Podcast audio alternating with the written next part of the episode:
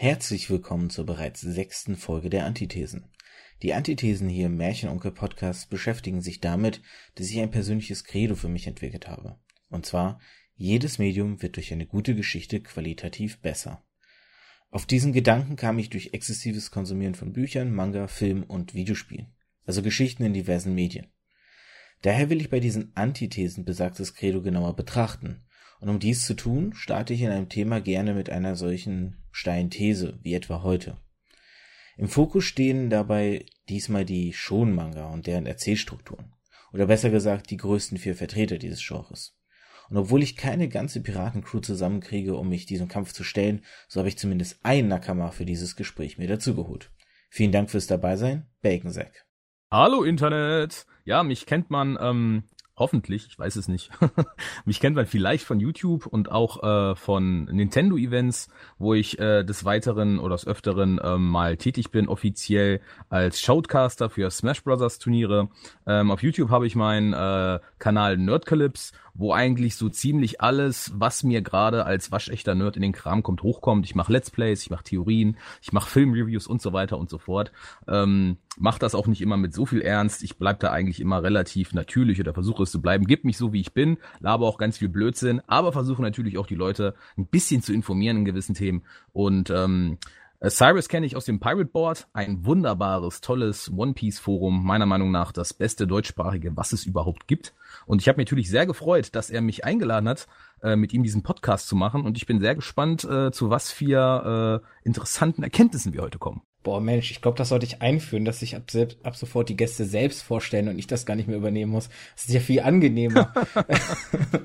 Bis jetzt habe ich das immer übernommen. Okay, in Zukunft machen das die Gäste gefällig selbst.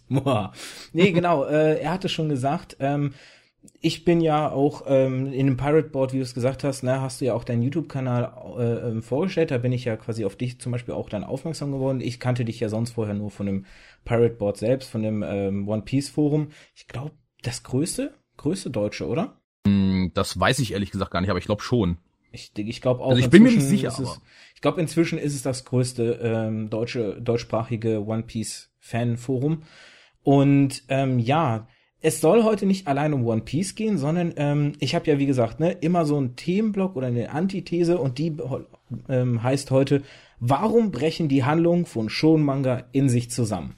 Ist natürlich wie immer ein bisschen überspitzt, ähm, vielleicht für die, die es nicht wissen, was ein Schon-Manga, Schon-Manga, äh, Schon ist eine, eine Genrebezeichnung, wie jetzt bei uns halt Krimi oder äh, Thriller oder sonst was und tituliert quasi Manga, die speziell für heranwachsende Jungen gedacht sind. Inwieweit das wirklich nur heranwachsende Jungen lesen, sei mal dahingestellt, aber das ist quasi so die Definition des Genres. Und unsere Generation, sage ich jetzt mal, also sprich, ne, äh, Sex und meine, oder soll ich dich lieber Bacon nennen? Ich sag mal Bacon, weil das vereint ja beide Namen, unter denen ich dich kenne. Das ist mir, kannst du das schalten und walten, wie du möchtest. Sehr schön. Ähm, wir sind ja eine Generation, die sind ja mit gewissen drei Größen, kann man ja sagen, aufgewachsen. Naruto, One Piece, Bleach. Ja. Das sind ja im Grunde jetzt die drei großen unserer Generation und die, die ja den letzten großen Manga abgelöst haben, Dragon Ball. Und im Grunde um die vier wird es zentral ein bisschen gehen. Wir machen aber auch Schlenker in ein paar andere Richtungen. Mal so ganz dahingestellt, deine Meinung zu diesen vier Manga? Ähm, Dragon Ball ist natürlich, ähm, du hast es schon angekündigt, war der letzte große Manga, bevor die drei anderen danach kamen.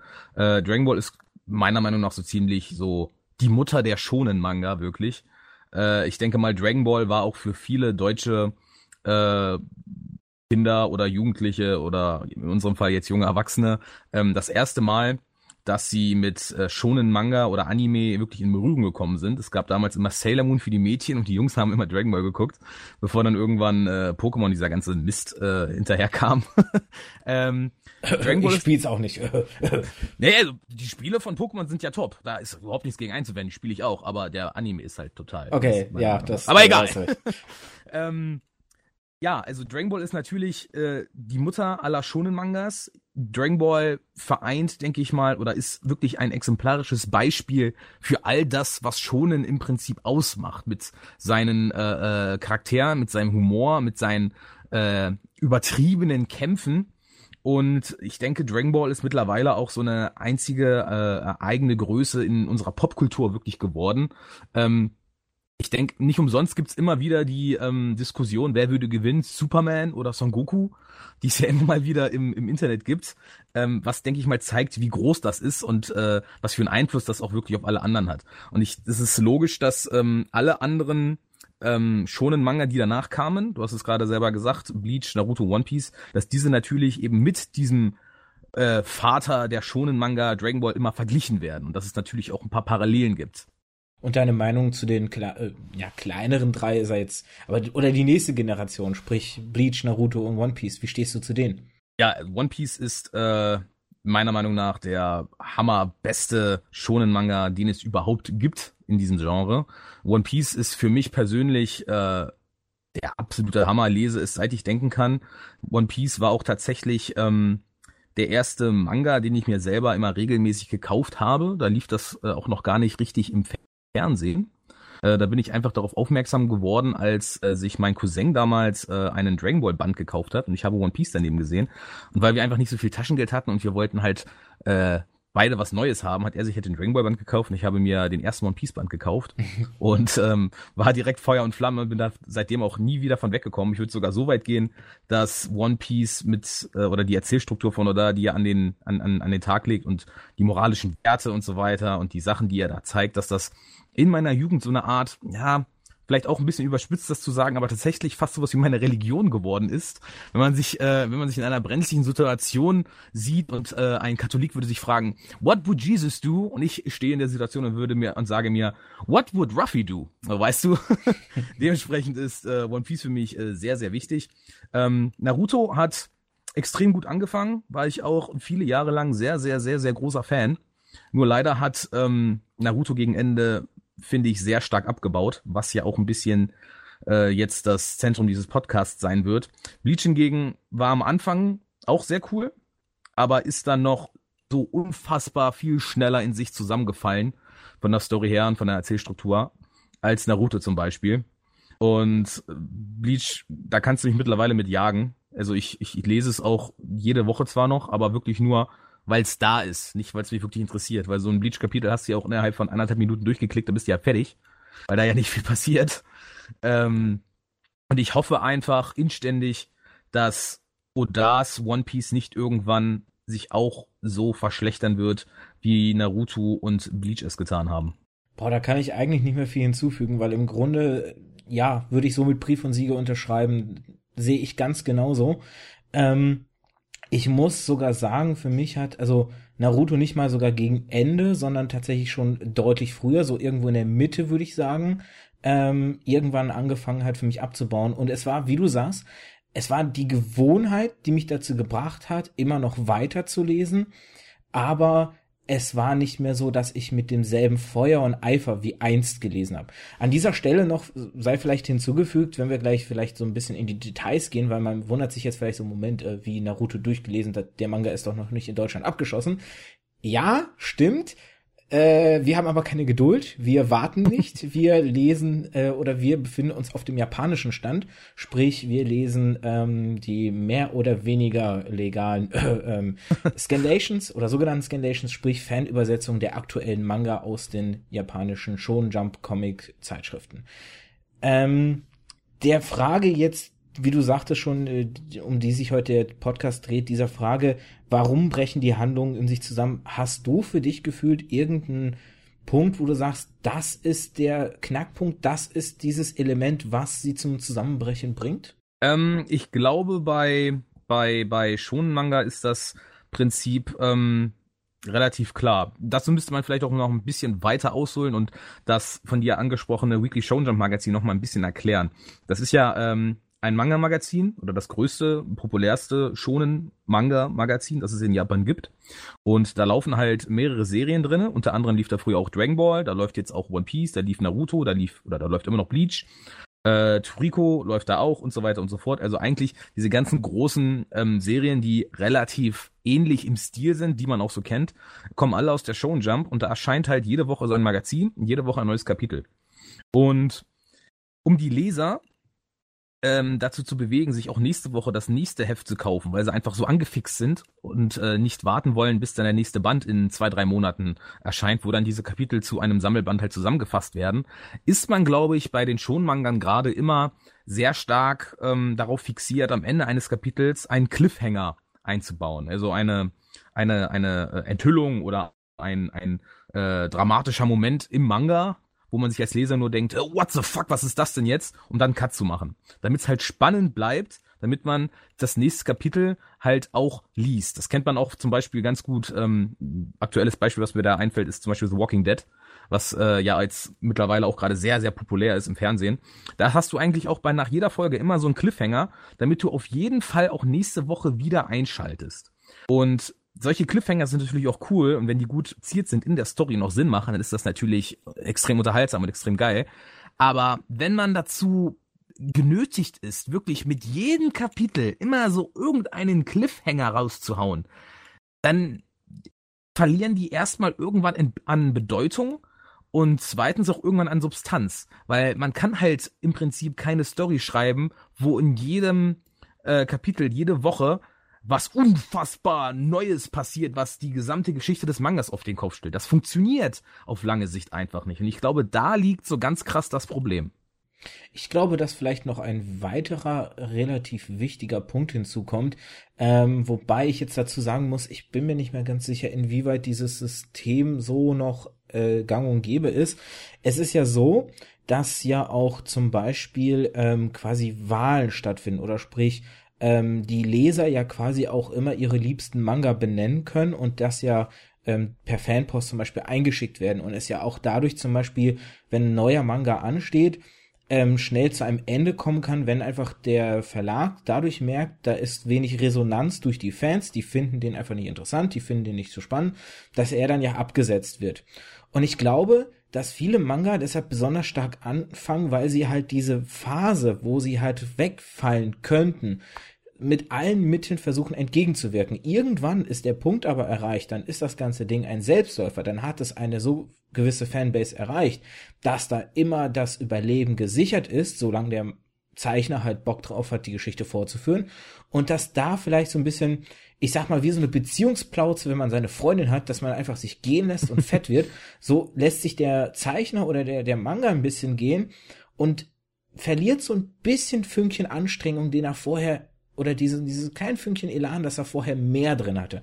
Ist natürlich nur eine Vermutung und eine Behauptung, die ich ja hier unterstelle, weil ich würde damit unterstellen, dass ja auch der, der Zeichner damit sich dann ab einem gewissen Punkt nicht mehr so viel Mühe macht mit seinem Werk, was sicherlich auch nicht so richtig ist. Aber ich könnte mir vorstellen, dass da tatsächlich auch ein kleiner Funk mitschwingt, diese Sicherheit, in der man sich wiegt. Ja, also ich denke schon, dass du da recht hast. Wenn ich natürlich, also ich arbeite natürlich anders, äh, wenn ich weiß, meine Stelle ist in Gefahr oder ich weiß, nö, ich bin quasi, äh, ich sag mal, verbeamtet und mir kann keiner was, dann habe ich natürlich vielleicht eine andere Einstellung, eine andere Arbeitsmoral. Das wird bei den Mangaka nicht anders sein. Und man muss denen ja auch zugute halten, dass die einen unfassbar heftigen Tagesablauf haben und unfassbar kranke ähm, ähm, Arbeitszeiten haben. Die schlafen oh, pro ja. Nacht nur drei Stunden, äh, leben eigentlich in ihrem Studio, sind nur am Wochenende mal zu Hause und selbst dann arbeiten sie meistens noch von da aus weiter. Ähm, die leben also wirklich komplett für ihren Beruf. Und ähm, ich kann es natürlich auch, das ist einfach nur menschlich, wenn man dann irgendwann die Popularität äh, erreicht hat, dass man sagt, okay, ich muss jetzt nicht mehr jede Woche darum bangen, ob meine Serie abgesetzt wird oder nicht, dass man sich dann ein bisschen gehen lässt, kann ich nachvollziehen. Trotzdem ist man es, glaube ich, ähm, den Lesern schuldig und sich selbst auch schuldig, wenn man vorher gute Arbeit geleistet hat, die auch weiterzumachen. Und ähm, wenn man dann halt ja solche Sachen hat wie bei Bleach später, wo dann auch einfach ähm, ja so Plotpoints, die man vorher mal aufgebaut hat, vergessen werden, das einfach nur extrem, extrem schlecht. Da komme ich mir dann äh, auch als Lehrer, äh, als Lehrer, Entschuldigung, als Leser ähm, einfach komplett verarscht vor. Wenn ich mir denke, ich habe jetzt, was weiß ich, wie viele Kapitel diesen Manga gelesen und habe mich darauf äh, gefreut und hab, äh, war gespannt darauf, was wo das Ganze hingehen wird, wo dieser Plotpoint, der hier vielleicht mal erwähnt wurde,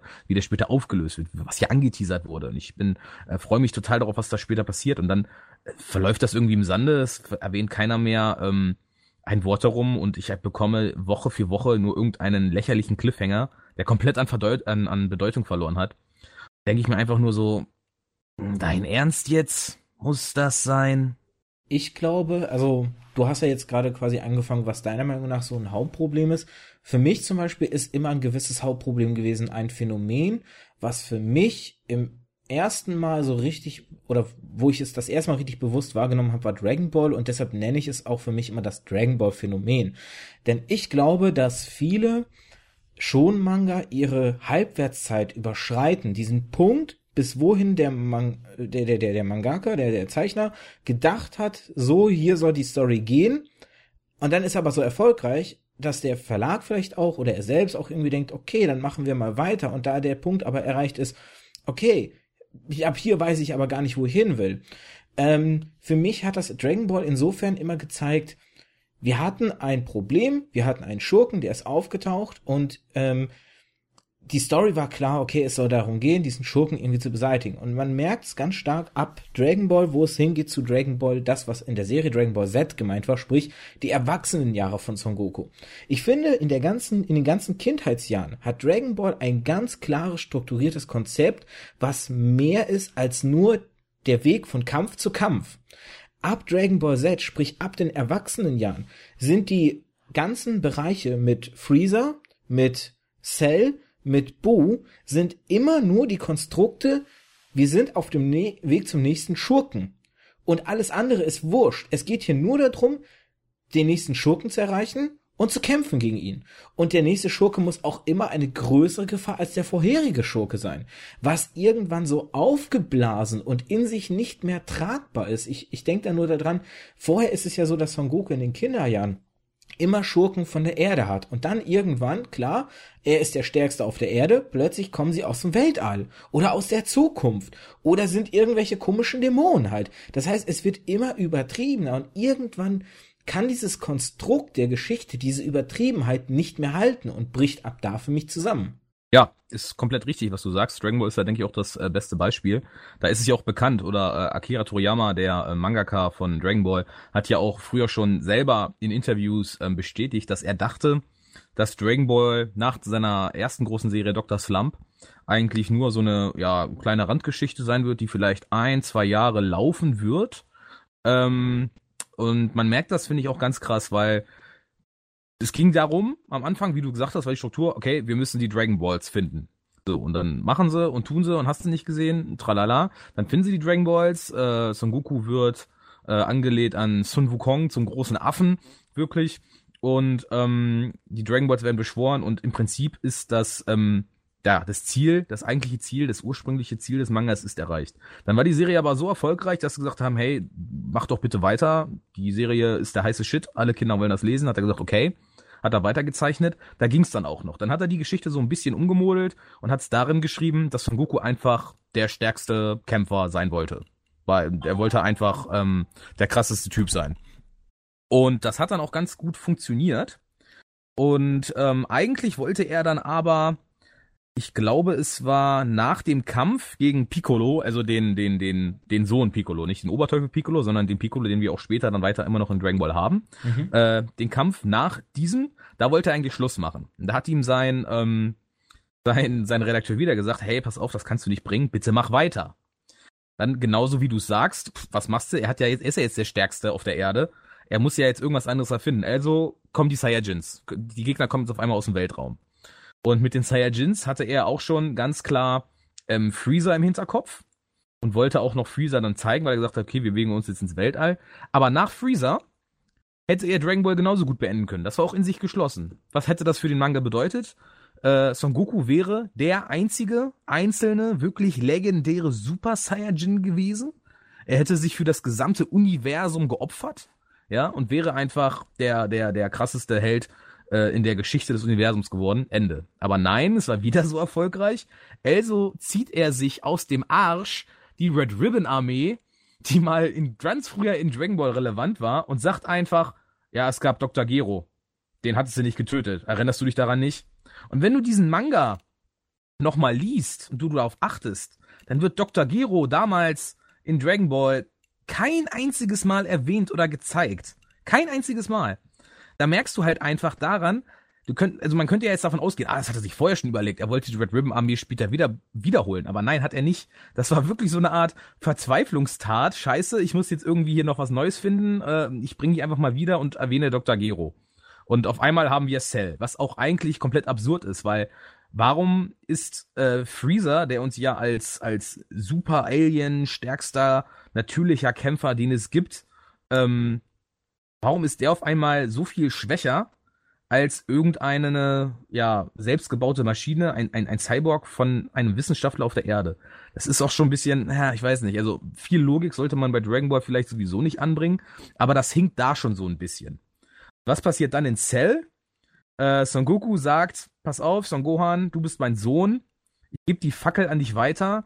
Ich wollte zwar immer der Stärkste sein, aber du, mein Sohn, bist der Einzige, der noch stärker sein soll als ich. Und dann besiegt Son Gohan im Alleingang dann den großen Cell, was selbst Son Goku nicht geschafft hat. Und auch hier hätte man Dragon Ball einfach beenden können. Dann wäre Son Gohan, die Fackel ähm, wäre an die neue Generation weitergegangen, die Erde wäre sicher gewesen, Son Goku wäre tot gewesen. Alles relativ in sich abgeklärt. Aber nein, natürlich wird trotzdem nochmal Bu hinterhergeschoben und da wird's dann komplett absurd mit irgendwelchen neuen Gottheiten und mit irgendwelchen Dämonen, die nochmal stärker sind und hast du nicht gesehen. Ähm, und ja, bei Dragon Ball hat man wirklich, wie du selber schon gesagt hast, das, das, das, das ähm, Konzept immer nur harder, better, faster, stronger. Du musst halt immer nur irgendwie dir irgendeine Flitzpiepe rausziehen, die es vorher nicht gab, die es einfach noch stärker ist. Was auch ziemlich dämlich eigentlich ist. Es ist natürlich total unterhaltsam, das ist Dragon Ball, ich liebe Dragon Ball auch, aber den Preis für die beste Story gewinnt es halt echt nicht. Ähm, und deswegen ist es jetzt, oder war es auch vorher kein großes Problem, Dragon Ball immer weiter zu schreiben, weil man kann ja sich immer wieder einfach nur noch stärkere Gestalten aus dem Hintern ziehen. Bei Dragon Ball GT, was ja jetzt mittlerweile Gott sei Dank Non-Kanon ist, ähm, gab es dann halt einfach nochmal andere Aliens und und und äh, na, wie war das hier mit diesen, mit diesen, mit diesen schwarzen, bösen Drachen, die aus den bösen Dragon Balls irgendwie kommen? Keine Ahnung. Ja, immer wenn man die Dragon Balls benutzt hat, haben die sich mit negativer Energie gefüllt und dann irgendwann ist dieser Punkt erreicht, wo das quasi überfüll, über, überquillt und dadurch die, die negativen äh, Sachen halt quasi so rausplatzen, wie so, wie ein, wie ein Rohr, was unter Druck irgendwann bricht und einfach alles überschwemmt. Ah, ja. Aber du sagst es auch zum Beispiel, ähm, GT im Non-Kanon jetzt kommt ja Dragon Ball ähm, Super, was ja jetzt quasi das offizielle Nachfolgende zu Z ist. Und ganz ehrlich, auch da mit alternativen Dimensionen, ja. um hier neue Gegner äh, hervorzuholen, weil irgendwann, ey, ihr seid die Stärksten des Universums. Wir finden niemand Stärken, also brauchen wir aus Paralleluniversen Stärkere. Wird's auch nicht unbedingt besser nee. mit äh, Her Her Her äh, Hintergrundgeschichten für Gegner. Ähm, ich finde aber, was halt noch hervorzuheben ist, gerade in diesen Kindheitsjahren, selbst auch da, wie du sagtest, fing es irgendwann an, dass es darum geht, ja, der nächste stärkere Gegner zu finden, aber selbst da war es noch so konstruiert, dass es nicht allein nur darum ging, diesen nächsten stärkeren Gegner zu finden, zu ihm hinzugehen und ihn platt zu machen, sondern dass man noch viele Nebengeschichten hatte. Gerade hier die Red Rim Armee erwähnt, dieser Turm, diesen, dieses Erklimmen dieses Turms mit den oh, ja. Zwischengegnern dazwischen, das hat so einen gewissen Charme und hatte noch so viel Witz, den Dragon Ball später in diesen Erwachsenenjahren komplett für mich abgelegt hat. Ich finde, der komplette Witz ist verloren gegangen. Und auch seine vielen Kameraden, die er im Reise oder im Zuge seiner Reise angehäuft hat, verlieren komplett ihre Relevanz und sind dann nur noch so Schaudarsteller. Ich denke hier an Krillin, der wirklich ja sein Buddy war und sein, an seiner Seite mit ihm gekämpft hat, der irgendwann aber einfach so, ja, du kannst halt nicht gegen die Mega-Aliens mithalten als normaler Mensch halt so. Ja. Ähm, auch das ist noch ein wichtiger Punkt, der halt einen Unterschied darstellt.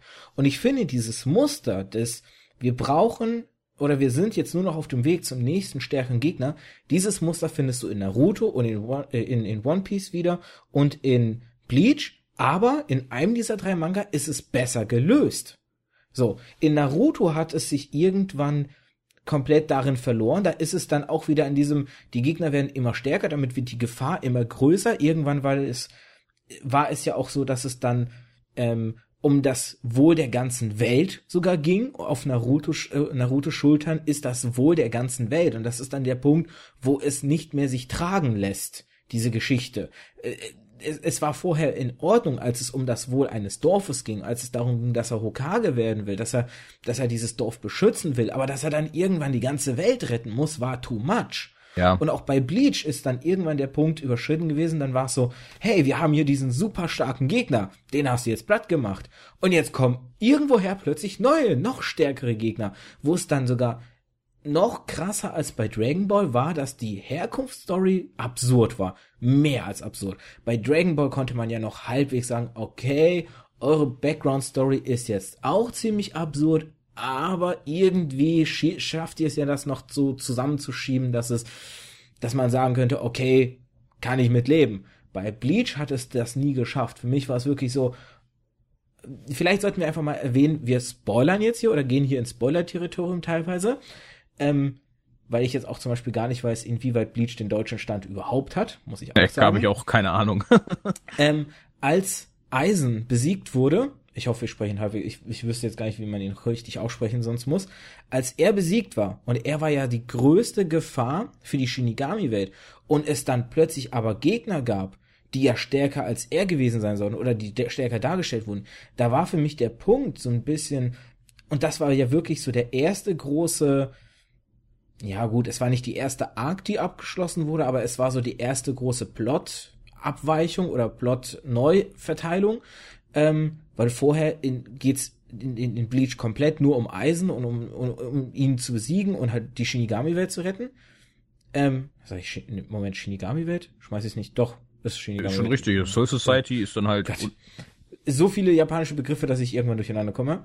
Ähm, und da war für mich so dieses, hier passt es nicht. Also Eisen wurde so stark dargestellt und so übermächtig, dass der nächste stärkere Gegner für mich nicht gepasst hat und nicht Sinn machte. Es war zu, zu herangezogen. Wie du sagtest, der, der Editor ist wahrscheinlich hingegangen und hat gesagt, ey, du kannst nicht aufhören, wir, der Manga ist so beliebt, schreib bitte weiter. Und für mich hat Bleach genau diese Stelle, die kann man wirklich mit dem, mit dem Finger aufs konkrete Kapitel legen und sagen, hier war das Ende. Hier war offiziell eigentlich das Ende angedacht.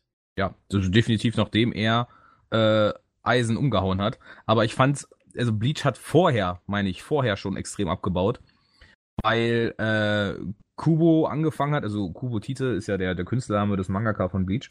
Äh, Kubo hat vorher angefangen, uns ähm, neue Gegner vorzustellen und anzuteasern, äh, sogenannte Vastolords, äh, die ja irgendwelche total krassen anderen, ähm, ähm, hießen sie nochmal, die, die, die, ähm, ach, die Ho äh, Hollows, genau, Hollows sollten sie sein, die nochmal was anderes sind, was komplett anderes. Und später wurden uns dann die Aranka präsentiert, die nochmal was anderes waren. Und dann hat er später, weil er das komplett vergessen hat, dass es die überhaupt mal gab, dass er die erwähnt hat, hat er dann später in so einer Art Databook die auch immer mal wieder gibt, äh, wo dann halt, weiß ich nicht, wie so eine Enzyklopädie zu dem Manga mit Charakteren und so weiter. Da hat er dann so in so einer Randnote geschrieben, ja, die Vastolords sind übrigens die Aranka Nummer dies und das bis dies und das.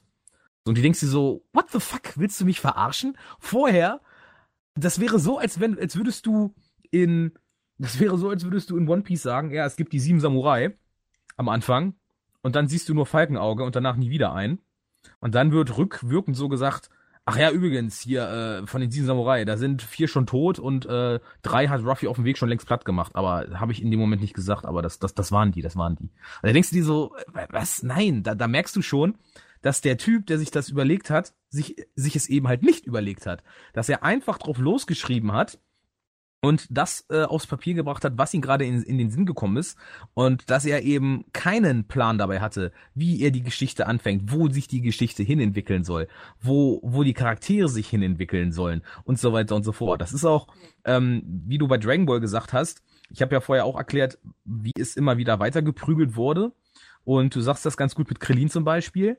Am Anfang hatte Son Goku so viele ähm, Verbündete, die auch alle relativ mit ihm auf einem Niveau waren, aber irgendwann hat er die alle so komplett abgehängt, dass jetzt mittlerweile in Dragon Ball keiner mehr relevant ist, außer Vegeta. Und sonst kein anderer mehr. Wirklich. Und die Nachfahren, also die Kinder. Selbst die sind ja mittlerweile nicht. Ich weiß nicht, ob du ähm, Dragon Ball Super verfolgt hast oder den Manga. Äh, nur ah. den Anfang ein bisschen. Ähm, aber kannst ruhig erzählen, also mich okay. kannst du spoilern.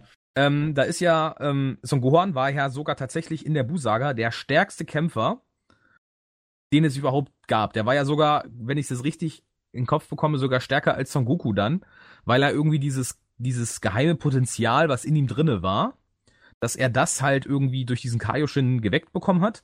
Und dann musste er sich auch nicht mehr verwandeln oder er konnte sich nicht mehr verwandeln. Das wurde auch nie so richtig geklärt. Aber auf jeden Fall war er dann auf einmal dieser Badass, der ohne Verwandlung ja heftig stark war. Und in Dragon Ball Super ist es jetzt einfach so, dass Son Gohan gesagt hat, ja, ich äh, trainiere jetzt nicht mehr. Ich gehe jetzt nur noch zur Uni und lerne. Und er schafft es noch nicht mal mehr, sich in einen zweifachen Super Saiyajin zu verwandeln. Er kann nur noch gerade so auf normales Super Saiyajin Niveau gehen und wird von irgendwelchen Gegnern mit einem Schlag sofort umgenockt. Das heißt, selbst Son Gohan, der ja eigentlich mal früher angedacht war als, äh, ich sag mal, ja, die, die neue Generation, der Inbegriff davon, dass, dass, dass, dass der Vater vom Sohn übertroffen wird, selbst der ist jetzt so eine lächerliche Lachnummer, der keine Relevanz mehr hat. Da merkst du wirklich so ganz krass, dass man sich bei Dragon Ball auch da keine Gedanken drum gemacht hat, wo das Ganze hingehen soll, sondern man hat einfach nur geschrieben. Das ist nicht so wie bei One Piece, wo sich die ganze Strohhutbande Stück für Stück von Insel zu Insel immer weiter verbessert und immer was Neues dazulernt und jeder immer so ein bisschen mitgenommen wird und keiner so wirklich vergessen wird am Rand. Klar gibt's bei dem einen Strohhut mehr Screentime als wie bei dem anderen und so weiter. Aber trotzdem ist es nicht so, dass ein Strohhut auf einmal komplett useless wird. Bei Dragon Ball hast du das so extrem, ja. Und ja, du merkst, an solchen Sachen merkst du halt einfach, dass genau dieses Thema ist, dass die halt in sich zusammenfallen, weil sich vorher nicht ganz genau ein Plan darüber gemacht wurde, was eigentlich später passieren soll oder wo man eigentlich hin möchte. Ich glaube, das ist ja auch das, was One Piece durchaus so stark unterscheidet. Oda hat sich immens viele Gedanken gemacht. Ähm, das finde ich, sieht man immer wieder auch an dem, was ja im Slang, sage ich mal allgemein hin, als sogenanntes Foreshadowing bezeichnet wird. Sprich, die Andeutung irgendwo am Anfang, was erst hunderte von Kapiteln später relevant wird. Für mich das deutlichste und stärkste Foreshadowing, was Oda damals rausgehauen hat und was gezeigt hat, wie durchdacht er eigentlich seinen Manga durchaus hatte, war die Farben der Admirale. Die Farben der Admirale haben schon von Anfang an einen Hinweis darauf gegeben, welche Teufelskräfte sie einmal haben werden, was ja auch teilweise lange eine Vermutung war. Und als die Bestätigung rauskam, das war für mich, es ist so eine Kleinigkeit, aber es zeigt einfach, wie stark Oda sich Sachen überlegt hat. Oder auch so Sachen wie die Beziehung zwischen Arlong und Jimbei, die schon am Anfang ja in ihrer Weise thematisiert wurde. Oder Sachen, die halt wirklich angesprochen wurden und die viele Kapitel später erst Relevanz hatten. Ähm, äh, Sachen mit, mit, mit Robin oder mit, mit anderen Charakteren, das fand ich so schön und es zeigt, wie viel Gedanken er sich macht. Es war ja auch mal so, dass ähm, die Geschichte, er hat ja die Geschichte mehr oder weniger komplett im Kopf und dass er ja auch gedacht hat, er wäre viel schneller mit der Geschichte durch. Aber weil sie ja auch so groß und so lebendig ist und immer mit neuen Ideen auch gefüllt wird, sich ja auch immer viel länger hält. Was man zum Beispiel sehr deutlich merkt, ist am Anfang gab es noch viel häufiger so Szenen oder Kapitel, die so ein bisschen auch das Leben auf dem Schiff gezeigt haben, der Strohbande. Das ist ja jetzt inzwischen kom fast komplett weggefallen, weil er einfach sich nicht noch, noch mehr Zeit nehmen lassen kann, ähm, er würde das ja gerne zeigen, also in Interviews hört man es ja auch immer wieder, er würde es gerne zeigen, aber dann würde das Ganze ja noch länger dauern. Und wir sind schon bei 80 Bänden und haben die Hälfte der Story gerade mal so im ungefähr durch. Okay, inzwischen vielleicht ein bisschen mehr als die Hälfte, aber ne, im Rahmen sind wir so gerade mal äh, über die, die, die, die, die Redline drüber, die ja die Hälfte, die, die Trennung zwischen der ersten Hälfte der Grand Line und der zweiten Hälfte der Grand Line äh, angedacht hat und, und gezeigt hat. Und wie gesagt, also bei ihm finde ich, merkt man ganz deutlich, wie viele Gedanken er sich macht und wie viel er eigentlich schon so plant und auch seine Storystruktur aufgebaut hat. Er hatte ja auch ganz klar zum Beispiel immer gesagt, es sollen elf Mitglieder in der Strohhutbande sein. Aktuell fehlt uns noch ein Mitglied. Wenn man Ruffy als Kapitän nicht mitzählt, sind wir bei zehn Mitgliedern in der Strohbande. Es fehlt also uns noch diese elfte Person, auf die ja auch viele immer warten und immer wieder, wenn die nächste Arc ansteht, sofort die Diskussion, ist das das nächste Mitglied äh, hervorkommen.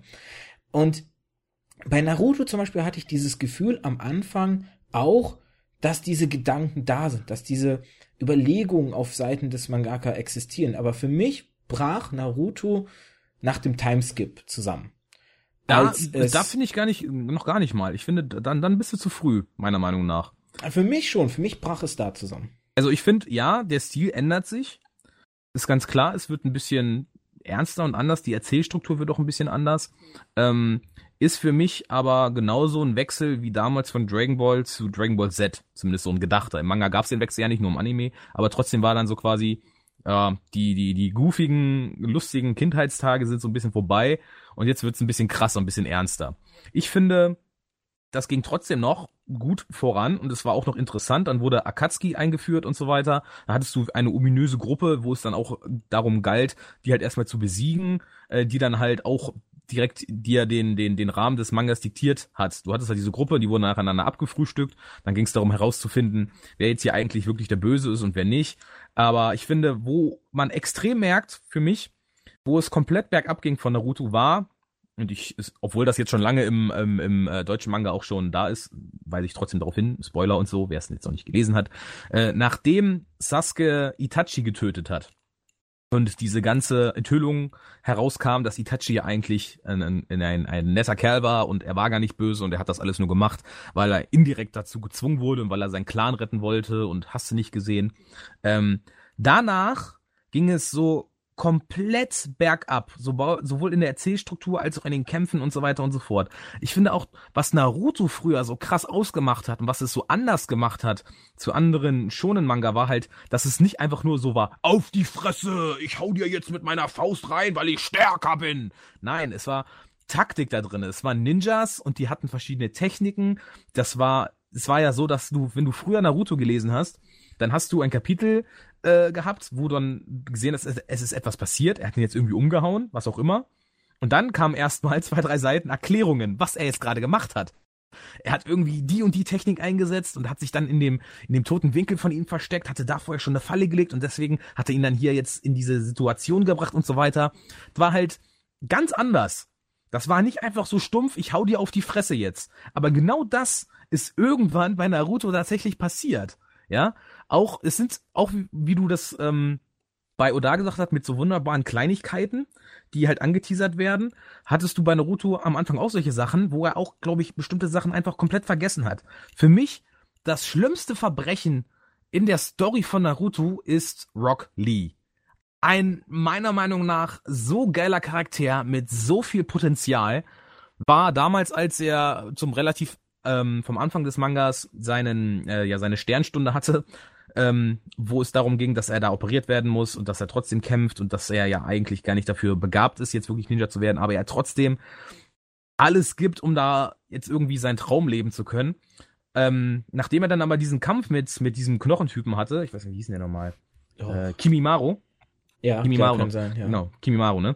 Äh, nachdem er diesen Kampf mit ihm hatte, war er danach komplett irrelevant für den Manga. Du hast ihn ein, zwei Mal noch gesehen, aber er hat kein einziges Mal mitgekämpft. Er hat nichts mehr gemacht.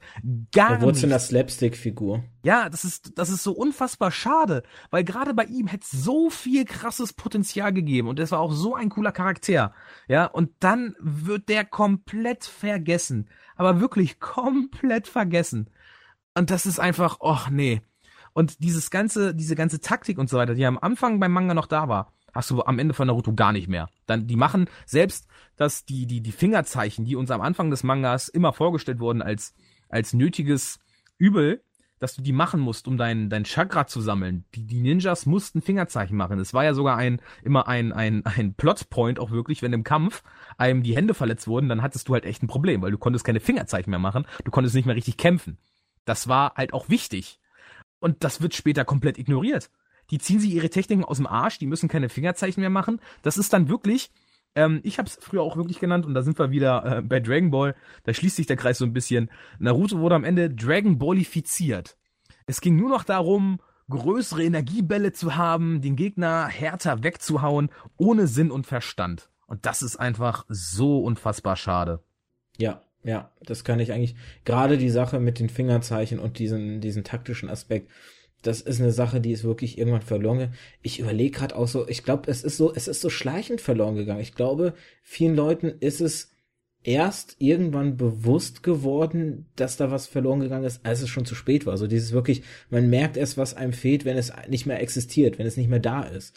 Und ähm, nee, also für mich war es tatsächlich eher der Timeskip und dann halt auch diese ganze Geschichte, die sich dann daraus entwickelt hat mit Pain und so, die für mich so ein bisschen zu aufgeblasen war. Oder man hätte halt wirklich sagen können, eigentlich ist auch Pain zum Beispiel ein Punkt, wo ich bei Naruto tatsächlich den Schlussstrich gesetzt, gesetzt hätte, wo ich gesagt hätte, so, an der Stelle hätte der Manga enden können. Ja, weil es definitiv. war auch ein vernünftiges und oder es hätte als vernünftiges rundes gutes Ende existieren können.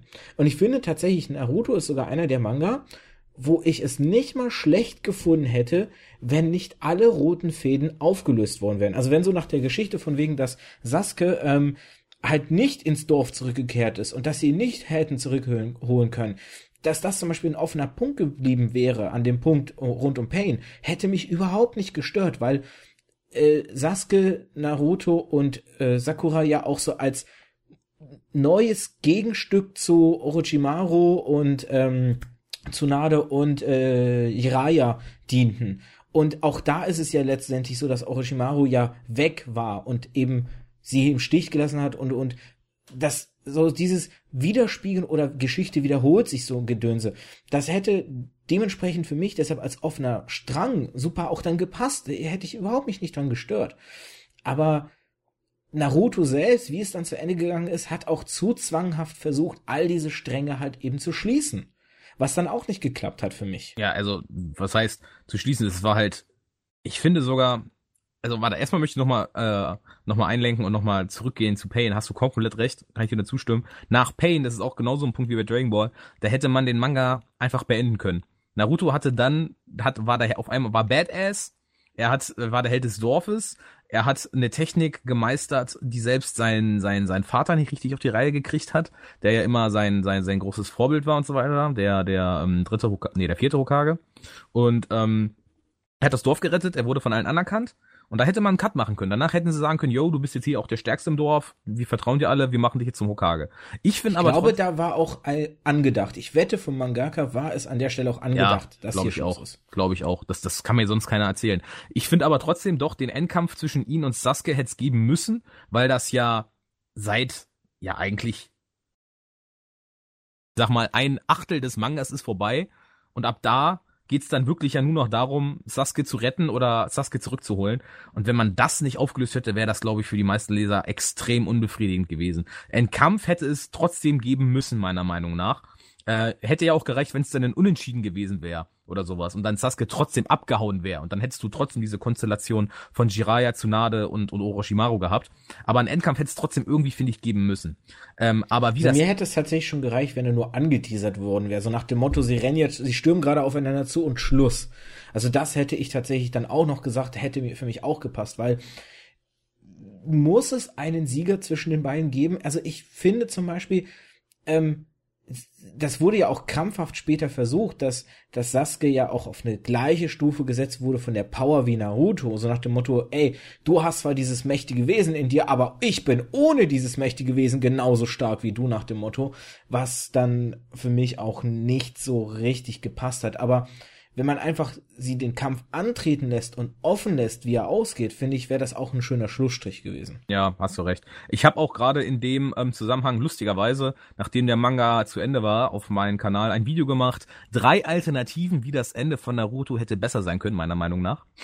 wenn ich es nicht vergesse, ist es hier verlinkt. Ja, das wäre cool. Ähm, da habe ich aber einfach, ich habe mich da schon daran orientiert, wie es dann wirklich am Ende des Mangas war. Und ich hatte jetzt nicht gesagt, ich hätte jetzt einen Cut nach Pain gemacht, wo man das natürlich wunderbarerweise hätte machen können. Aber ich fand auch gerade das Ende von Naruto so unfassbar unbefriedigend, weil das auf einmal alles so extrem gehetzt war. Einfach nur, weil ich meine, dass ähm, der Mangaka auf eine runde Kapitelzahl kommen wollte. Der wollte nicht irgendwie mit Kapitel äh, 623 oder sowas enden. Nein, der wollte einfach stumpf die 600 voll machen. Punkt. Ja. Und deswegen musste dann da jetzt Ende sein. Ja, ja. Und ich hab, ich hab da so abgekotzt, weil es einfach so schlecht war und so gehetzt und es hat noch, ich finde ich, so viel gefehlt und du hättest das alles noch so viel mehr ausarbeiten müssen. Und ich habe mir aber gedacht, gut, okay, vielleicht hat er nach all den Jahren einfach keinen Bock mehr darauf. Kann ich auch irgendwann verstehen. Wenn du jeden Tag dasselbe isst, dann willst du es irgendwann nicht mehr sehen. Dass er sagt, ich möchte jetzt einen Schlussstrich ziehen, kann ich nachvollziehen, ist menschlich. Aber was er dann gemacht hat, dass er dann nach ein, zwei Monaten Pause auf einmal noch irgendein Epilog-Manga rausbringt mit Narutos Sohn, da habe ich echt im, da habe ich echt im Karree gekotzt, weil ich gedacht habe, Junge, was läuft bei dir falsch? Warum? Warum? Ich habe es nicht verstanden. Es war so unnütz und es macht das Ende von Naruto noch so viel schlimmer meiner Meinung nach. Ja, kann ich nachvollziehen, kann ich nachvollziehen. Was glaube ich auch für mich ganz entscheidend ist und was Naruto und Bleach irgendwann verloren haben, während One Piece es noch aufrecht erhält, sind Gefühle. Ja. Ich finde ganz stark, also Gott, hab ich geheult, als Sabusa gestorben ist in Naruto. Ich gebe es zu und ich gebe es voller Stolz zu. Ich habe geheult. Das war, äh, für mich ist diese Szene mit eine der traurigsten und selbst bei One Piece finde ich wenige, die ich genauso traurig finde. Ähm, oder auch die, die, die Grabszene, wenn dann dieses supergeile Lied Sadness and Sorrow kommt, äh, am Grab des dritten Hokage und so Geschichten. Und diese Gefühle, dieses Spiel, es gibt Trauer, es gibt Freude, es gibt Wut, es gibt Zorn, diese Palette an Gefühlen, die ja wichtig sind, die ja auch den Charakteren Leben einhauchen, haben sich verloren in Naruto. Ja. Und die haben sich verloren in Bleach. Aber sie sind noch existent in One Piece. Wobei ich auch in One Piece manchmal das Gefühl habe, dass diese Szenen, die diese Gefühle auslösen sollen, auch beim Leser inzwischen schon zu zwanghaft kommen. Ah, ich weiß nicht. Also ich finde eher, Oda geht mit, ich weiß nicht, also ich finde, Oda hat mittlerweile so ein bisschen zu sehr, was mich auch wirklich an One Piece mittlerweile stört, ähm, ein bisschen zu viel Goofiness. Das ist zu sehr lustig und tralala und hihihi und hast du nicht gesehen, äh, ist, weißt du, wir kommen gerade von einer von, von, von, wir haben gerade den Dressrosa Arc abgeschlossen, wo Mingo ist, der das letzte Arschloch ist, der ein Unterwelt-Mafia-Boss ist, der das Land da regiert und so weiter, wo auch total abgefuckter Scheiß getrieben wird, äh, mit, mit den ganzen Spielzeugen, dass da ähm, halt die Leute dann komplett vergessen, dass es diesen Menschen mal gab. Nur, dass die Spielzeuge sich halt daran erinnern, was das für eine seelische und gedankliche Tortur sein muss. Da macht er so eine geile Story, aber weil er sich anscheinend denkt, riesige lebende Spielzeuge sind nicht lustig genug, präsentiere ich jetzt einfach euch nochmal Zwerge. Und die sind da. Because of reasons. Diese Zwerge sind für mich in dem Dressrosa Arc komplett unnütz. Ja, die haben dann halt später mitgeholfen im Kampf und so weiter. Aber für den Arc selber hättest du die überhaupt nicht gebraucht. Und ich finde, okay, wenn er das einmal macht, ist in Ordnung, aber wir kommen zum nächsten Arc und was ist? Ein, eine Insel mit, mit sprechenden Tieren.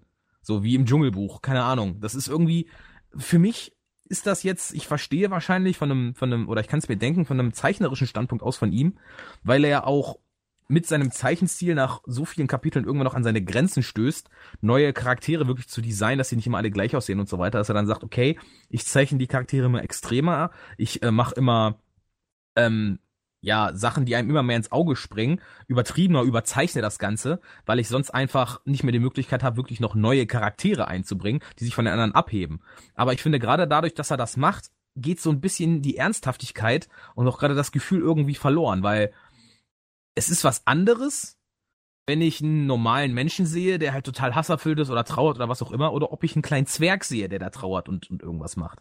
Mm, ich, ich, glaube, der Grund, warum er die reinbringt, ist ein anderer.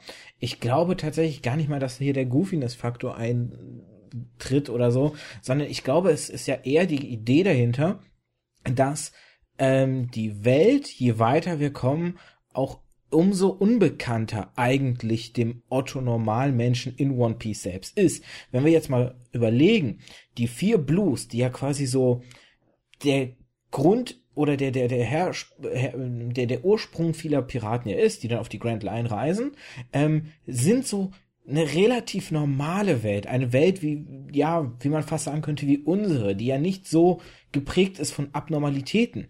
Dann kommt man auf die Grand Line, auf die erste Hälfte und die erste Hälfte hat schon ihre Absurditäten mit den Magnetströmen, mit Wetterbedingungen, die jeglicher Logik trotzen zu scheinen, wie den Knock-Up-Streams oder oder ähm, ähm, Wellen, äh, besonderen Wellenformen oder was weiß ich nicht alles. Ich krieg jetzt auf die äh, äh, spontan nicht alle äh, Naturphänomene zusammen, die es in der ersten Hälfte der Grand Line gab, aber es gab ja einige, die so einen gewissen Faktor haben, der halt dieses dieses ähm, Verrückte halt zeigt, dass diese Welt hier an dieser Stelle ein bisschen anders funktioniert. Und was halt noch interessant ist, die Grand Line ist erforscht in der ersten Hälfte. Die zweite Hälfte ist noch viel krasser als die erste Hälfte, dass so wenig Leute ja quasi auf ihr unterwegs sind und sie so wenig ja bekannt ist dann den meisten anderen normalen Menschen, dass Oda eben zu solchen Mitteln greift, um eben dieses Unerforschte und dieses noch Verrücktere halt darzustellen, dass Rassen existieren, die den meisten anderen Leuten in One Piece einfach überhaupt nicht bekannt sein dürften, die einfach als, als Mysterium, als irgendwas Besonderes sind. So heißt es ja auch zum Beispiel, dass die Bewohner von Su, ähm, ähm, ja, quasi so menschenfeindlich sein sollen. Das heißt, gewisse Vorurteile wurden ja im Vorfeld schon aufgebaut, ähm, die aus dieser Unwissenheit auch resultieren, dass die Leute einfach nichts über die Bewohner von so wissen und deshalb so ein bisschen ihren Kram zusammenreimen. Oder dann auch zum Beispiel, dass diese Zwerge sich ja auch versteckt gehalten haben und eigentlich nur der Königsfamilie bekannt gewesen sind, äh, so der Historie betrachtet sozusagen. Ähm, und dass das ja auch wieder dann zeigt, hey, da selbst auf den Inseln, die bewohnt sind, selbst die bekannten Inseln haben noch diese Faktoren des Unbekannten. Und ich glaube, wir werden uns immer krasser und immer weiter noch steigern in diesem Punkt, dass Oda damit so ein bisschen auch visualisieren und darstellen will, diese Welt, die ihr jetzt betretet, liebe Strohbande, die ist unbekannt, die ist unerforscht. Hier haben nur die krassesten der krassesten überhaupt einen Funken oder einen kleinen Bereich dessen gesehen, was es exist was es, was es gibt, was hier existiert. Und das soll, glaube ich, damit visualisiert werden. Wie er das dann letztendlich umsetzt, das ist auf dem anderen Blatt, weil dadurch kommt dann wahrscheinlich diese Goofiness letztendlich hervor, wenn er nämlich die Figuren immer zu dann überzeichnet. Und ja, ich würde auch tatsächlich sagen, dass wir früher in One Piece mehr Ernsthaftigkeit hatten als jetzt. Das würde ich so tatsächlich unterschreiben auch. Ja, ich kann dir jetzt da grob nur zustimmen. Du hast ja recht. Also ja, oder möchte die, die neue Welt so darstellen als ein unerforschtes Gebiet. Ein, ein, ein, ein Gebiet mit, mit Wundern und Überraschungen und, und Gefahren, die man sich äh, normalerweise so nicht vorstellen würde. Das ist ja auch vollkommen in Ordnung. Aber ähm, für mich als Leser, wenn ich daran bemängele, dass es ähm, mir zu kitschig, zu goofy, ne, zu goofy-mäßig ist und so weiter, da ist es für mich in erster Linie ja erstmal irrelevant äh, zu wissen, ob die Strohhutbande weiß, dass es Minks gibt oder nicht. Die sind ja dann einfach da. Es ist ja der Fakt, dass sie auf der Insel sind, wo überall nur sprechende Tiere sind. Ob die in der One Piece Welt bekannt sind oder nicht, ist ja erstmal dafür irrelevant. Ne? Mir geht's ja nur, ja, also mir geht's ja erstmal nur darum, dass sie überhaupt da sind und äh, einen essentiellen langen Part einnehmen in der Geschichte. Finde auch gerade, wenn du dieses Mysteriums, äh, diesen Mysteriumsfaktor ähm, beibehalten möchtest, dann wäre es auch viel besser gewesen, die Insel gar nicht weiter zu zeigen. Weil ich zum Beispiel Peckoms, der äh, Löwe von Big Mom, den wir gesehen haben, das war ein Löwe, entsprechender großer Löwe, wo sich jeder gedacht hat, äh, WTF, ist das jetzt ein Löwe, der auch eine Menschfrucht hat, eine andere Art der Menschfrucht, wie auch Chopper, oder ist das irgendwie ein Typ, der sich nur verkleidet hat, oder ist das ein normaler Mensch mit einer Zornfrucht? Was ist das? Und auf einmal verwandelt sich der in eine Schildkröte. Und du denkst dir, okay, vielleicht hat er eine Kryptozorn. Was ist das? Was, ist, was kann das für ein Fabelwesen sein? Du bist ja erstmal verwirrt. Und jetzt haben wir herausgefunden, nö, er ist halt einfach ein Mink, der eine Schildkrötenfrucht wahrscheinlich gefuttert hat.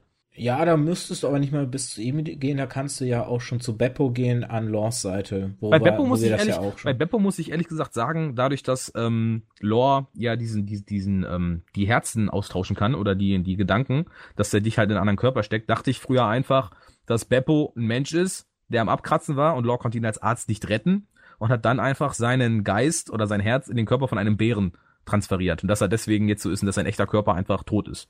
Das hatte ich gedacht.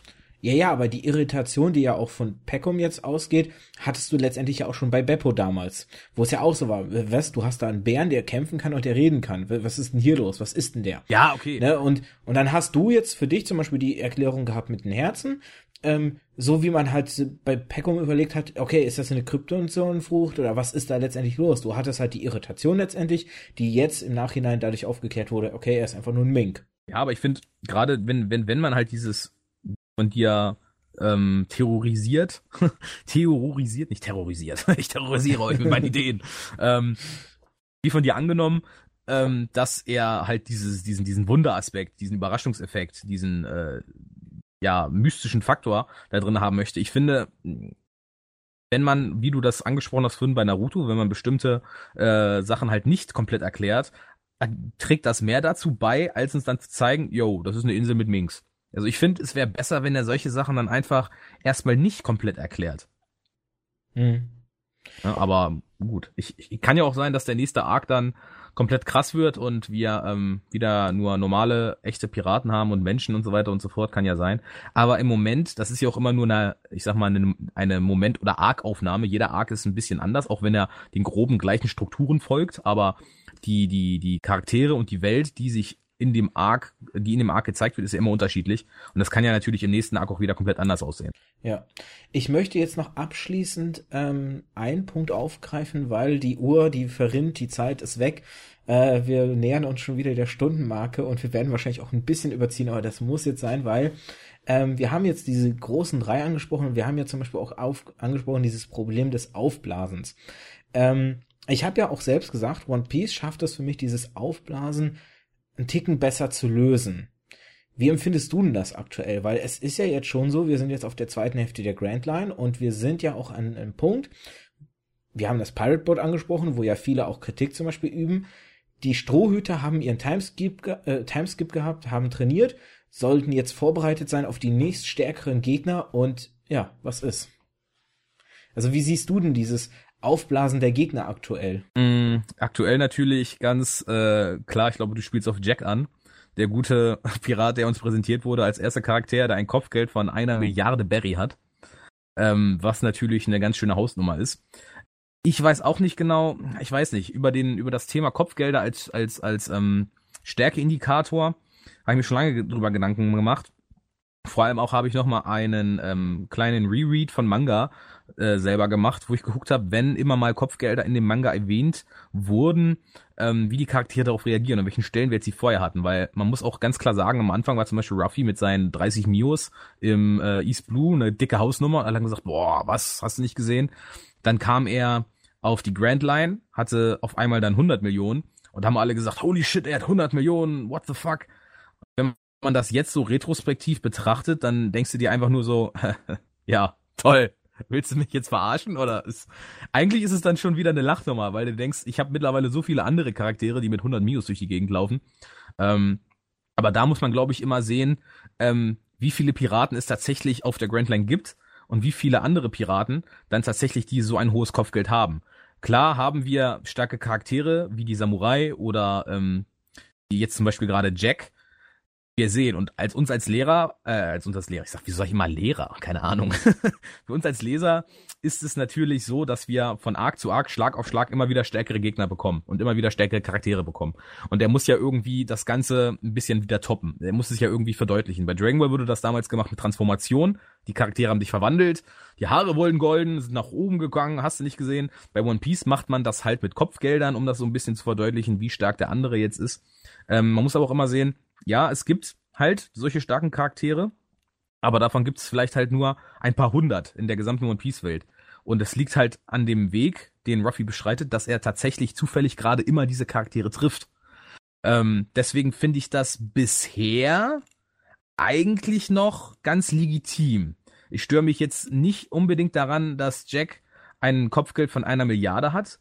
Nur muss es später glaubwürdig erklärt werden, warum, wieso, weshalb jemand wie Ace dann halt nur ein Kopfgeld von 550 Millionen hat und der auch lange auf der Grand Line war und so weiter. Es muss halt irgendwo das Verhältnis stimmen. Wir kennen ja auch noch nicht die Kopfgelder von Whitebeard und so weiter. Wir haben aber gesehen, dass dass, dass er, auch obwohl er jetzt schon von Alter gezeichnet war und so weiter, mit seiner Teufelskraft und mit dem, was er leisten konnte, so ziemlich der gefährlichste Mann der Welt war bis zu seinem Tod. Und ich glaube, Oda bewegt sich hier jetzt gerade auf dünnem Eis. Also noch ist es für mich nicht so, dass ich sage, es ist zu übertrieben oder irgendwas oder es, es hinkt ein bisschen, aber er muss aufpassen, dass er jetzt keine Charaktere zeigt, die jetzt zum Beispiel Whitebeard stark oder sehr, sehr, sehr deutlich in den Schatten stellen, weil das wäre gefährlich, weil dann wäre es irgendwann komplett absurd. Ich finde es nur schade, dass wir mit Ausnahme von Ruffy, der gegen De Flamingo komplett all out gegangen ist, noch ja keinen anderen Kampf hatten von dem Strohhut, wo er wirklich auf krass auf Leben und Tod kämpfen musste. Wir hatten bisher nur Ruffy, der wirklich das vierte Gear auspacken musste und alles gegeben hat und komplett alle war danach. Aber die anderen haben ihre Gegner relativ einfach abgefrühstückt. Und das finde ich schade. Mir ähm, fehlt momentan noch so ein Arc, wie es zum Beispiel damals bei der Barockfirma war oder wie es damals auf Inis Lobby war, wo die Charaktere halt wirklich alles geben mussten. Das gab es bisher noch nicht. Leider. Ich spiele nicht allein nur auf Jack an. Und was ich auch ganz wichtig finde oder immer ähm, gepredigt habe, für mich sind die Kopfgelder ein möglichst beschissener Indikator für Stärke. Das habe ich schon immer bemängelt für Leute oder Leuten gegenüber, die die Kopfgelder als Indikator für Stärke nehmen. Denn, und hier schlage ich ein Rad zum Beispiel auf dein äh, Blackbeard-Video, was ich ebenfalls, wenn ich es nicht ganz vergesse, verlinken werde. Ja, schön. Ähm, da hast du schön angesprochen, Blackbeard hatte ein Kopfgeld von null Berry, war Samurai und ist jetzt Kaiser. Bam. Du hast null Berry, aber du hast einen der mächtigsten und stärksten Charaktere des One Piece Universums da. Und du hast, du hast keinen Indikator. Du hast keinen Wert, wo, den du in Relation zu anderen setzen kannst, sondern du hast jemanden, der einfach nur unbekannt war und relativ schnell aufgestiegen ist, aber trotzdem gewisse Stärken hat. Und das ist ja auch ein ganz wichtiger Faktor immer an den Kopfgeldern. Ähm, nimm die sieben Samurai zum Beispiel, deren Kopfgelder ja auch ausgesetzt wurden ab dem Punkt, wo sie Samurai wurden, weil sie dann ja mehr oder weniger so ein bisschen der Marine oder der, der Weltregierung so, ne, geholfen haben und dementsprechend ja nicht mehr Piraten der normalen Kategorie waren, sondern ein bisschen die in Anführungszeichen aus Sicht der, der Weltregierung die guten Piraten, denn sie sind ja auf unserer Seite und deshalb die Kopfgelder ja auch nicht mehr wachsen konnten, selbst wenn sie es wahrscheinlich hätten sollen. Und das sind immer so so schwere, schwierige Faktoren, diese dann in Relation zu setzen. Es gab ja auch dann zum Beispiel auf Ines Lobby diese Sache mit ähm, dem Stärkewert. Doriri, Do, Dorikiki oder ach, ich, ich komme gerade nicht mehr drauf. Doki, ähm, Dorikiri oder Dokiri, ich weiß es auch nicht. Ja, also dieser Stärkewert, der da ja auch mal kurz eingeführt wurde, wo ich auch die Hände über den Kopf geschlagen habe, gedacht habe, bitte oder nein, mach es nicht. Mach, mach weg direkt die Scheiße. mach weg direkt wieder die Scheiße. Weil wenn du mit solchen Werten und Zahlen anfängst, das ist immer oh, da, die, die stürzen sich Leute drauf und sie stürzen sich ganz furchtbar drauf. Das ist dieses, wie du gesagt hast, wer ist stärker, Superman oder Son Goku? Das, ach, mal heute der, mal morgen der. Also, das kannst du nicht in Relation einfach setzen. Du kannst nicht einfach mit Zahlen und die, wie, wie in der Mathematik vergleichen. Oh, der Wert ist größer, also muss er stärker sein. Ich glaube, ähm. darf ich mal ganz kurz einlenken? Da fällt mir nur jetzt gerade ein sehr passendes Beispiel ein, weil wenn ich dann an Zahlen denke und Stärke und so weiter, denke ich direkt an It's over 9000! Und ähm, bei Dragon Ball wurde das ja auch, hat ja Akira Toriyama selber gesagt, nur deswegen eingeführt, um zu zeigen, wie absurd das ist und dass du die Stärke eben nicht in Zahlen messen kannst. Nur deswegen hat er es gezeigt. Wir hatten diesen Stärkewert eingeführt und innerhalb von zwei, zwei weiteren Seiten sind die Scouter an den Köpfen der Leute direkt weggeplatzt, weil sie die Stärke nicht mehr mit aufnehmen konnten. Und trotzdem und trotzdem hast du es, dass Jahre danach die Leute sich immer noch darauf stürzen und berechnen, ja, Son Goku hätte mittlerweile eine Kampfkraft von über 10 Millionen. Und die checken nicht, was für ein Blödsinn das ist. Und ich denke, das passt hier auch sehr gut mit den Kopfgeldern, weil du das auch schon angesprochen hattest, dass die Leute ja immer direkt darauf pochen, der hat so und so viel Kopfgeld, der muss ja viel stärker sein. Ja.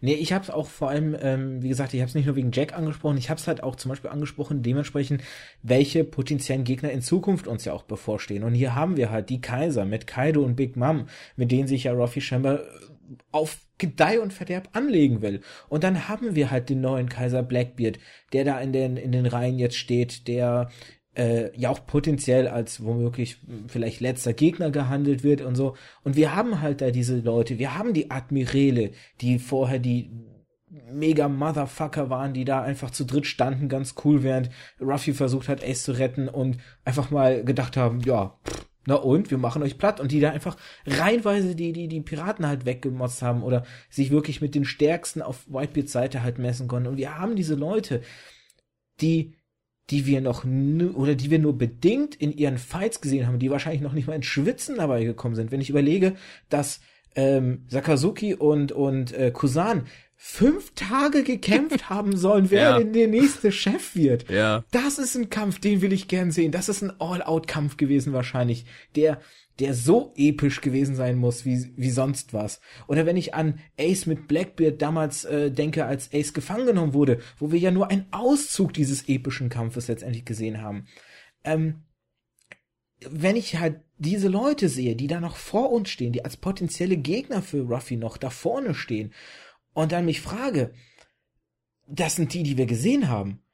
Und wer weiß, wie viele da sind, die wir noch nicht gesehen haben. Die Grand Line zweite Hälfte hat angefangen. Wer weiß, wie lange das Ding dauert. Wir waren mit der ersten Hälfte nach wie viel? Zehn Jahren durch. Also nochmal viel Spaß die nächsten zehn Jahre. So. Und ich habe einfach Angst, dass bis wir Unicorn erreichen, dass wir den Punkt überschritten haben, wo diese Leute noch von ihrer Kampfkraft in diese Welt sich einfügen, ohne deplatziert zu wirken. Ja, ich hab, ich weiß, ich verstehe komplett, was du meinst. Ähm, aber ich persönlich habe für mich da immer so ein bisschen die Erklärung, weil auch gerade in Bezug auf Dragon Ball, später war es ja so, dass ähm, also ein eindrucksvolles Mittel von Dragon Ball zu zeigen, dass der andere jetzt sehr viel stärker ist als sein Gegner, war ja immer, er schlägt ihm ins Gesicht und er verzieht keine Miene, er bleibt einfach stehen, wie eine, wie eine Steinsäule. Oder dass äh, generell er einfach so stark ist, dass ein Kanonenschuss ihm nichts anhaben kann und dass seine ähm, seine seine sein, sein seine Haut halt nicht irgendwie unzerstörbar ist oder irgendwie sowas. Sowas hast du in One Piece gar nicht. Du hast in One Piece im Prinzip, obwohl die die die Kämpfe und so weiter und alles komplett abgedreht ist und die Kräfte ja auch komplett jeglicher Vernunft und jeglicher Logik widersprechen, ähm, hast du finde ich, was jetzt nur den den den den Körperbau von Charakteren und sowas angeht und die die die Kampfweise, äh, trotzdem so eine Art ja ähm, wie soll ich sagen trotzdem eine realistischere äh, äh, äh, Art und Weise, das zu zeigen, weil Ruffy wird definitiv ähm, niemals so stark sein wie ein Son Goku, der, wenn er eine ins Gesicht gepfeffert bekommt, er einfach stehen bleibt und keine Miene verzieht. Never ever, weil es kommt auch gar nicht so sehr darauf an, was für eine Teufelskraft du hast, oder natürlich kommt es darauf an, was für eine Teufelskraft du hast, aber ähm, sondern halt, wie du die einsetzt und was selber, was du selber für ein Kämpfer bist. Ja, okay, zum Beispiel Sakazuki ist halt Lava und damit kann er halt alles wegficken, was er möchte, so ziemlich. Aber ähm, wenn du den triffst, diesen Charakter, irgendwie mit, mit Haki oder was auch immer und, und bohrst ihn ein, ein Schwert durch die Brust, dann ist der trotzdem genauso tot wie einer, der halt keine Lavafrucht hat. Ich weiß nicht, ob du mir ganz folgen kannst, auf, auf was ich hinaus will. Ähm, ja, doch, doch. Ja. Es ist einfach das, ähm, dass ich sage, obwohl sie so stark sind und so weiter, sind sie trotzdem oder trotz ihrer Superkräfte haben sie trotzdem noch irgendwo normale Körper, die anfällig sind. Und es kommt viel mehr darauf an, äh, nicht was für eine Kraft du wirklich hast, sondern wie du mit dieser Kraft umgehst bei One Piece. Weil's, weil man, weil auch nur so kann man sich, zumindest meiner Meinung nach, auch den Sieg von, von Ruffy gegen Sir Crocodile damals erklären.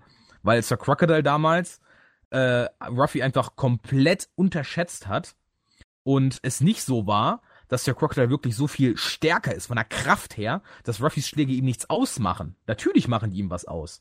Also dieses, diese, diese, diese, diese, dieses Verhältnis oder diese Lücke zwischen, zwischen den Charakteren, wie stark die auch sein mögen oder wie stark ihre Teufelskraft auch ist, die ist nicht so abgehoben und nicht so groß wie bei Dragon Ball. Ruffy, der absolute Rookie, kann Sir Crocodile trotzdem so eine pfeffern, dass er drei Stockwerke nach oben fliegt. Verstehst du? Es ist nicht so, oder es wird niemals so weit kommen, dass irgendein Charakter einen anderen Charakter schlägt und der wird so sagen, äh, juckt mich nicht. Verstehst du? Vielleicht kann man, um das ein bisschen auch mit Bildern zu verdeutlichen, was du sagen willst, hier tatsächlich zwei Kaiser nehmen. Einmal Whitebeard und einmal Shanks, weil Shanks hat diese Narben und diese Narben hat, haben ihm Blackbeard zugeführt, bevor der seine Teufelskraft hatte. Und Shanks ist mit einer der, der halt als die stärksten gehandelt werden. Und trotzdem hat er seine Wunde einkassiert. Von jemanden, wo man wahrscheinlich nicht erwartet hätte. Oder noch besser, Whitebeard. Whitebeard hatte Narben ohne Ende auf seinem Körper, die er in Jahren halt abkassiert hat. Ja. Er ist niemand, der halt einfach dann steht, sondern auch er trägt seine Verletzung davon, die sein Körper zeichnen dann hinterher.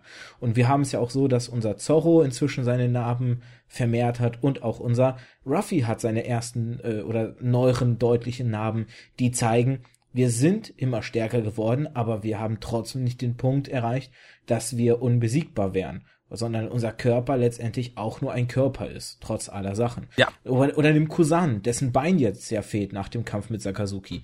Solche Geschichten, solche Kleinigkeiten, die, die wahrscheinlich das verdeutlichen, was du sagen willst, dass die Leute letztendlich noch menschliche Körper haben, die halt verletzt werden können, die getötet werden können, die deshalb noch einen gewissen Grad an, sagen wir mal, Menschlichkeit oder Normalität dadurch symbolisieren. Ja, besser hätte ich es nicht zusammenfassen können, danke. ähm, wir sind über, wir sind drüber, aber ich muss noch diesen letzten Punkt jetzt an, erwähnen. Und zwar, ähm, ich hatte ja jetzt angefangen mit diesem Aufblasen, Aufblasen, Aufblasen.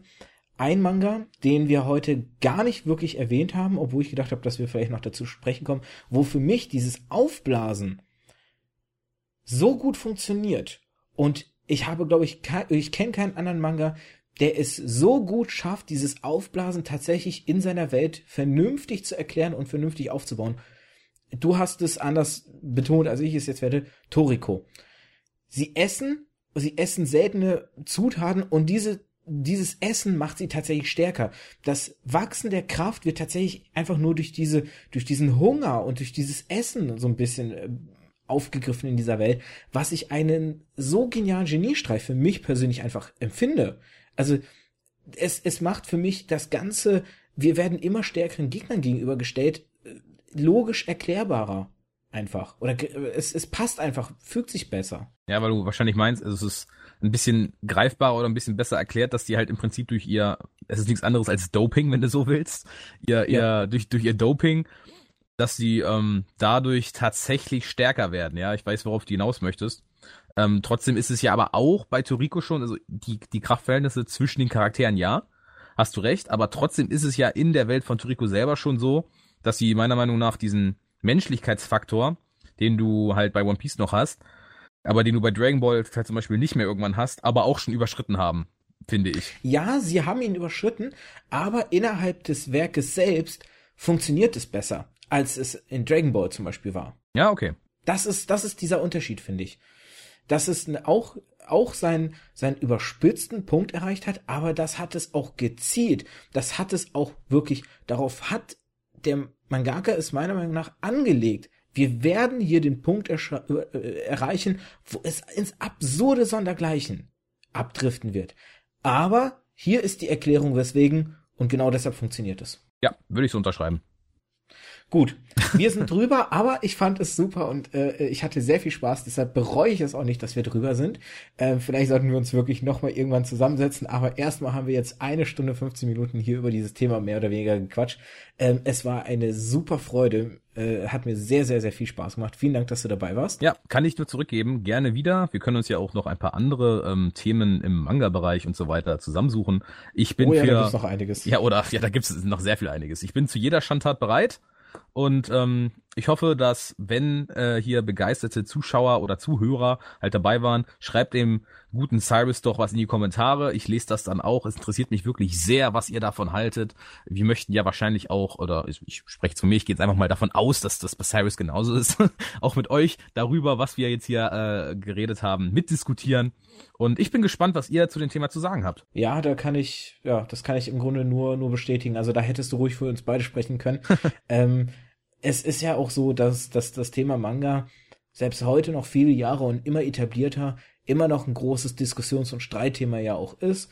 Und ich glaube tatsächlich, dass Manga-Fans mit so eine der Sparte von den Leuten sind, die mit am kräftigsten, lautesten und energischsten auch über ihr Thema diskutieren. Ich glaube, das hat man bei uns auch ein bisschen gemerkt. Wir waren zwischenzeitlich auch, glaube ich, richtig energisch. ich denke auch, ja. Wobei da ist noch Luft nach oben, also. Da ist noch Luft, da ist noch Luft. Gut, dann also wie gesagt, vielen Dank äh, dir fürs Mitmachen, vielen Dank euch fürs Zuhören. Ich hoffe, ihr hattet Spaß, ähm, habt Spaß so mit dem, was ihr alles so treibt und ja, dann bis zum nächsten Podcast, würde ich sagen. Bis dahin, tschö mit Ö. Tschö. Ja, so schnell kann schon wieder eine Folge rum sein. Das war jetzt die sechste der alten Podcast-Folgen aus meiner Zeit von 2015. Es werden noch ein paar Folgen, das habe ich ja letztes Mal schon erklärt, aber wir sind jetzt mehr als die Hälfte durch sozusagen, viel fehlt da nicht mehr und dann wird es mit komplett neuen Folgen ähm, weitergehen. Deswegen auch immer dieser qualitative Sound und oder generell dieser Soundunterschied am Anfang und am Ende zu den normalen Folgen, denn ähm, ja, inzwischen klinge ich halt so und nicht mehr wie 2015. Ich hoffe, wie ich gerade mich schon verabschiedet habe, ihr hattet Spaß bei dieser Podcast-Folge. Bacon Sack, so viel kann ich versprechen, werden wir in den alten Folgen, die ich von damals habe, noch ein paar Mal hören. Es wird generell jetzt ein paar Folgen wieder mit alten Stimmen geben. Nächste Woche zum Beispiel kehrt der gute Metze für ein Gespräch zurück, aber es wird auch das erste Mal, erste Mal sein, dass ich mit mehr als nur einem Gast im Gespräch sein werde. Aber mehr will ich an der Stelle nicht verraten. Die Leute, die 2015 schon reingehört haben in meine Versuche oder Podcast-Versuche, werden vielleicht wissen, auf wen ich anspiele. Ansonsten lasst euch überraschen, wer da kommen wird. Vielen Dank fürs Zuhören. Bis zum nächsten Podcast.